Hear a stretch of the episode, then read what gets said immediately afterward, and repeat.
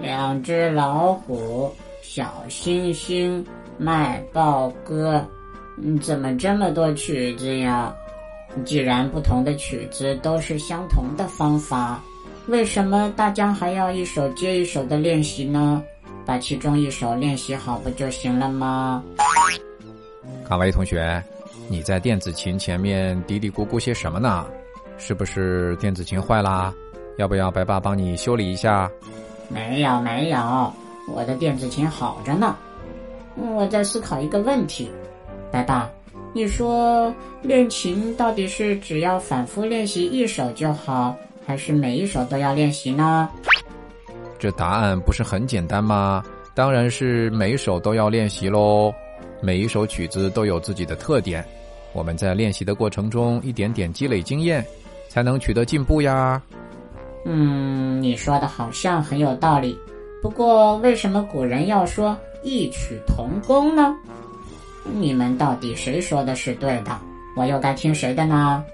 白爸，要不你去找找发明这个成语的人吧，你们讨论讨论，然后把结果告诉我。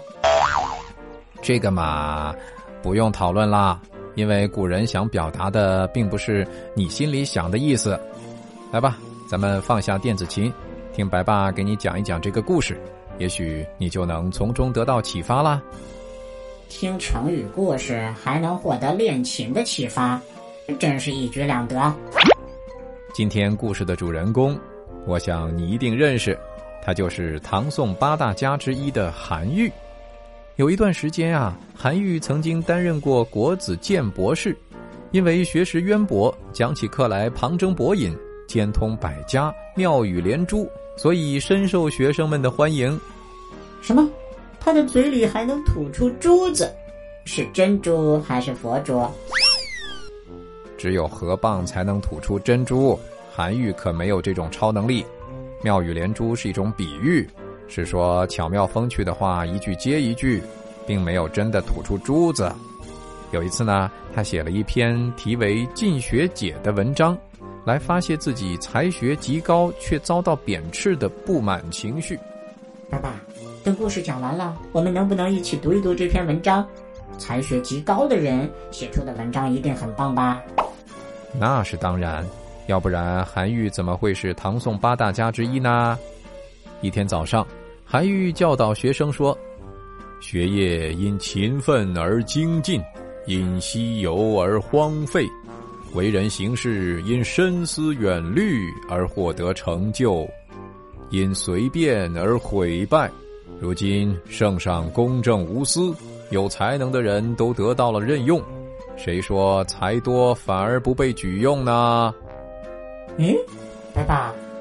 他刚刚还说自己才学极高，却遭到贬斥，难道是我听错了？要不然你再倒回去讲一遍吧。你没听错，因为他的学生也有相同的疑问。他们说：“先生是在骗我们吧？您中年苦学不倦，非常勤奋。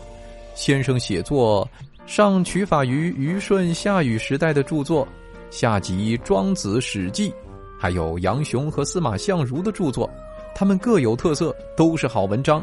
就像乐曲，虽然不同，却同样美妙动人，简直是异曲同工。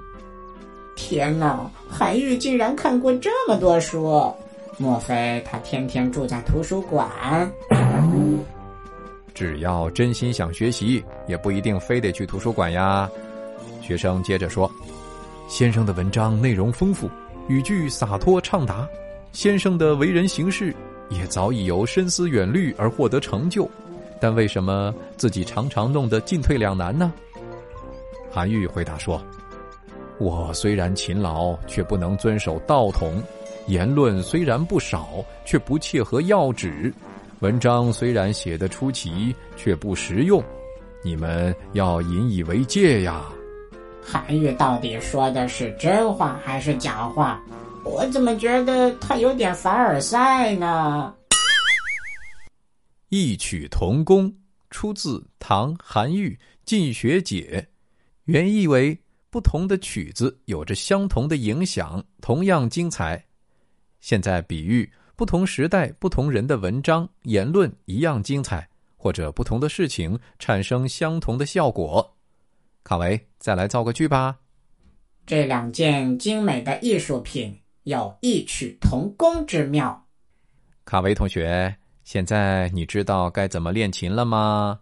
哼，以我的智慧，你的故事还没讲完，我就懂了。放心吧，白爸，我会勤加练习的，让不同的曲子同样好听。我现在就来弹一首贝多芬奏鸣曲。你还是先把小星星学会吧。好了，小朋友，异曲同工这个成语你学会了吗？最后，我们一起来想一想，韩愈是唐宋八大家之一，你知道唐宋八大家还有哪些人吗？欢迎你留言告诉白爸。玩转迪士尼，快乐下江南。